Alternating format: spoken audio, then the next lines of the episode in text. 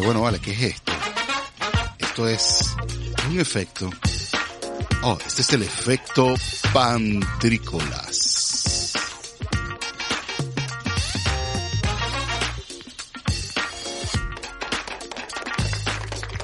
Bienvenidos todos a este nuevo capítulo del efecto pantrícolas donde vamos a estar aquí reflexionando, hablando, pensando, ah, pues charlando, dejando todas las impresiones de todas las reflexiones que he podido y que hemos podido hacer estos días ah, de la madrugada del martes 20 de octubre del el año 2020 del tiempo de pandemia. Ahora que estamos acá reflexionando un poquito más, vamos a tener la oportunidad de hablar de todos los temas que tengo aquí en mi agenda y quiero empezar primeramente, primeramente, quiero empezar en primer lugar, eh, porque no se dice primeramente, entonces tienes que segundamente. En primer lugar, chicos, para no caer en ese punto de nuevo, eh, vamos hablar un poquito de esto de, de, la responsabilidad que nosotros tenemos acerca de nuestra felicidad. Y siempre lo voy a decir porque una de las uh, vertientes o de las aristas que afecta y que nosotros somos partícipes de ese 40% de la felicidad en la que somos responsables, entendiendo que el 60% de nuestra, 100% de nuestra felicidad nosotros, bueno, realmente no somos tan responsables, pero hablando de este 40%, existe la, la toma de las responsabilidades y cómo nosotros asumimos el ser responsables o no de lo que nos toca. Y aquí nace una parte gran, una gran parte importante de cómo podemos ser uh, más felices cada día, de cómo podemos uh, garantizar que nuestra conciencia pues va a estar un poco más tranquila y cómo podemos de, de acuerdo a esto pues regalarnos un día a día más feliz. Y esto pasa por lo que hablé un poco en el en el audio anterior y por supuesto en el live anterior de acá de YouTube que y lo voy a hacer el inciso para recordarlo es como cuán conscientes somos y cuán coherentes son, cuán coherente es nuestra realidad contra la verdad universal, contra la verdad que todos compartimos en el mundo y cómo nuestra realidad está batallando o surfeando en contra de la misma. ¿Esto qué quiere decir? Que en función de cómo nosotros asumamos y entendamos lo que está pasando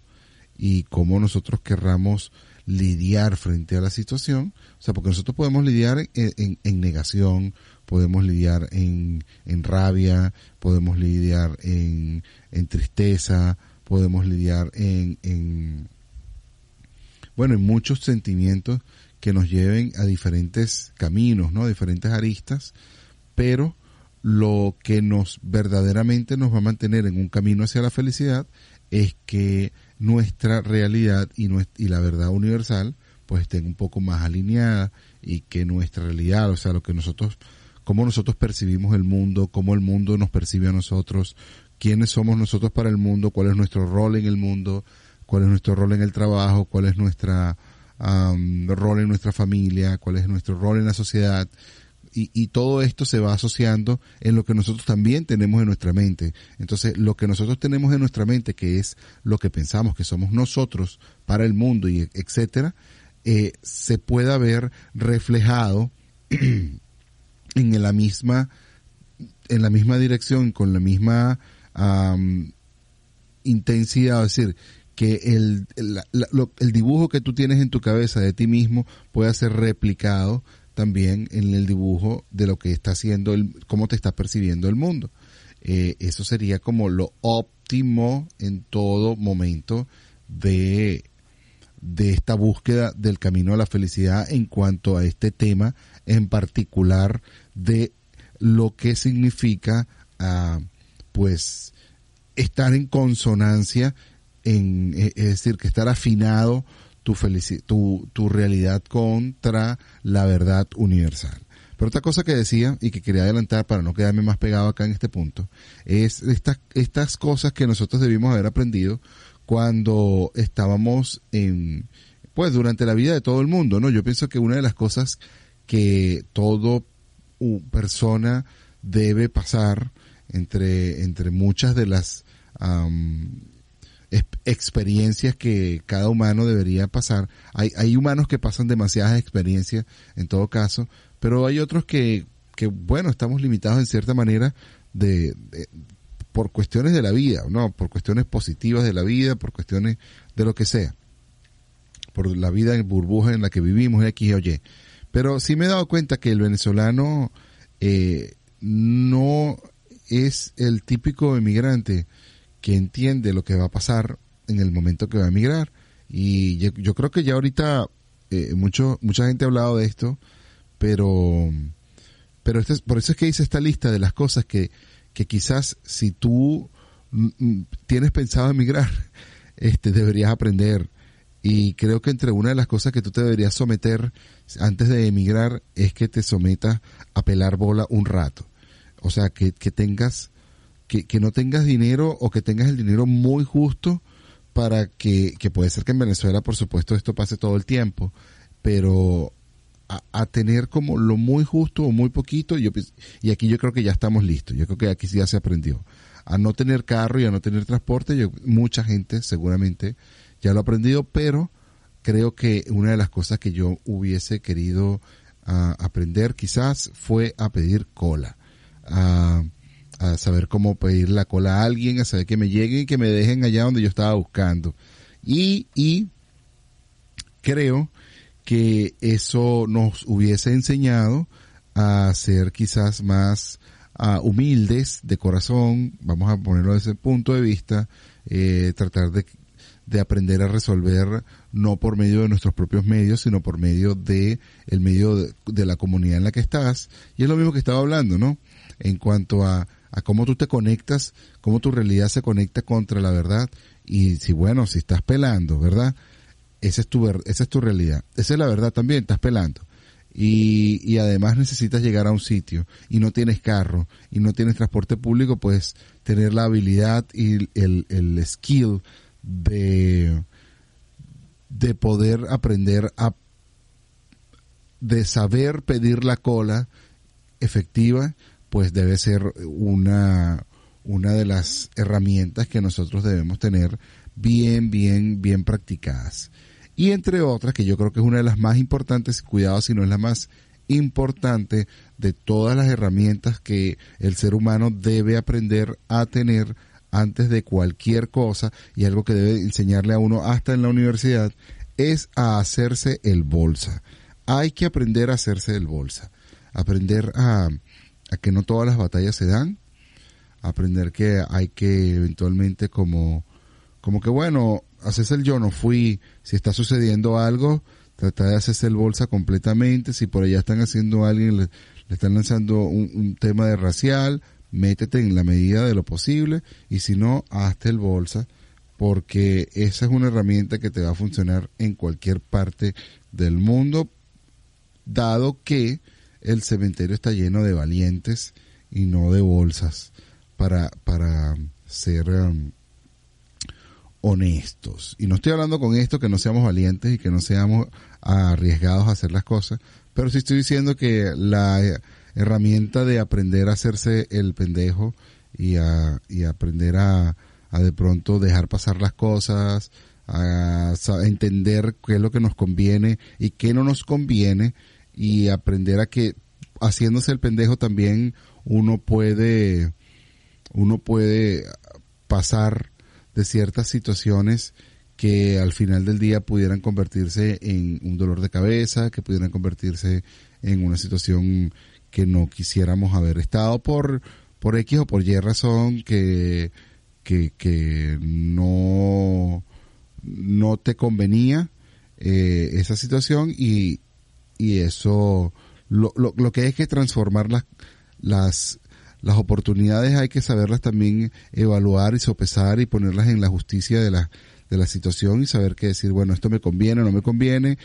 puedo tomar esta decisión en positivo, lo voy a tomar en negativo o me hago el bolsa y espero que las cosas pasen y sencillamente veo. Entonces, esto es una habilidad que también hay que aprender, ¿no? No solamente a tomar decisiones entre sí y no, sino a lo mejor también aprender a pasar y decir, bueno, puedo ver lo que pasa desde aquí y mientras me hago el pendejo y, y veo cómo las cosas van pasando un poquito al ladito mío. No es algo que hay que vivir de eso, no es algo que me parece que, que hay que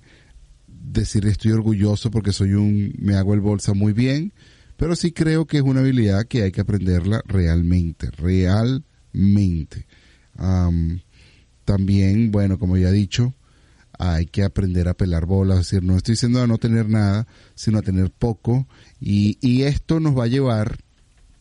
a que cuando tengamos un poco más hayamos aprendido a ahorrar en cierta manera, ¿no? ¿Por qué lo digo? Eh, me di cuenta, y esto es algo que ya hemos pensado hace mucho tiempo, acá existen unas tiendas de dólar que, que uno puede comprar pues ciertas cosas por un dólar y, y, y algunas venden vegetales y frutas. Y me pongo a pensar que, bueno, ciertos vegetales no lucen tan bonitos, pero hay otros que lucen perfectamente bien. Y, pero, entonces son a dólar, dos dólares, un, no la pieza, sino, depende, pues puede ser la libra o algo así, que en otros lados lo vas a conseguir en mucho más caro. Y te estás consiguiendo lo mismo y que a lo mejor si lo vas a cocinar inmediatamente, pues la frescura eh, está suficientemente fresco para consumirse. Y creo que eh, aprender a, a, a, vivir sin dinero o a tener poquito dinero eh, también es una buena herramienta para aprovechar esas oportunidades de cuando uno está tratando de rendir y estirar muchísimo el salario o el dinero para que te aguante el mes completo y usas estas estas tiendas donde compras no necesariamente un mal producto, no necesariamente producto A1, pero aprendes a, que eso es una buena manera de, de, bajar ciertos costos de ciertas cosas que se pudieran ah, bajar, ¿no? Y esto nos permita ahorrar y el, ahorro pues también nos permita ah, ganar en felicidad que finalmente se convierte en el propósito de el efecto pantrícolas, ¿no? Que estemos felices y motivados a hacer lo que los sueños nos dictan. Y hablando de eso, de los sueños que los sueños nos dictan, me siento muy preocupado por la dificultad que tenemos la juventud, y yo me siento por supuesto en la juventud, de la juventud que estamos en, en, un momento, o sea, si estamos en el momento de comprar viviendas, ¿por qué no estamos comprando viviendas? Y la razón yo no la conozco exactamente, no sé si es un problema de economía es un problema de injusticia, es un problema de cómo se ven las cosas, porque es como más fácil le están dando créditos a gente que tiene más años, más de edad, quiero decir, y, y me parece muy cómico porque gente que está con menos, con menos años de vida le están, le están dando más oportunidades, claro, tú dices, bueno, financieramente eso tiene lógica, pero productivamente no. Y digo, bueno, si, si una persona que tiene 30, 40 años, que se supone que su expectativa de vida es mayor que la persona que tiene 60, 70 eh, años, entonces creo que, de alguna manera hay que empezar a reajustar el sistema eh, económico para lo que significa pues la adquisición de viviendas y la adquisición de, de otras cosas como que no sean banalidades como como los vehículos o, u otras cosas, ¿no? Porque, coño, está más fácil comprarse un barco, es más fácil comprarse un vehículo, es más fácil comprarse otras cosas que no te van a dar el, la seguridad que te puede dar una vivienda. Pero entonces, bueno, entramos en ese detalle. Eso lo vamos a hablar seguramente en el podcast de mañana. Cariño y fraternidad, nos estamos viendo. Ya saben, síganos en todas nuestras redes sociales como arroba pantricolás. Nos estamos viendo, cuídense. Un abrazo a la distancia.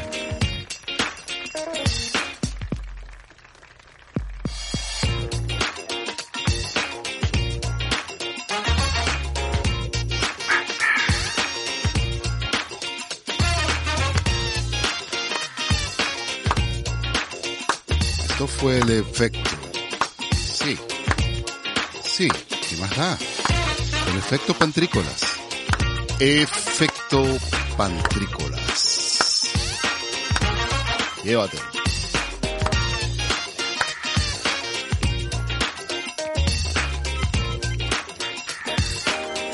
Este espacio fue conducido y producido por arroba pantricolás.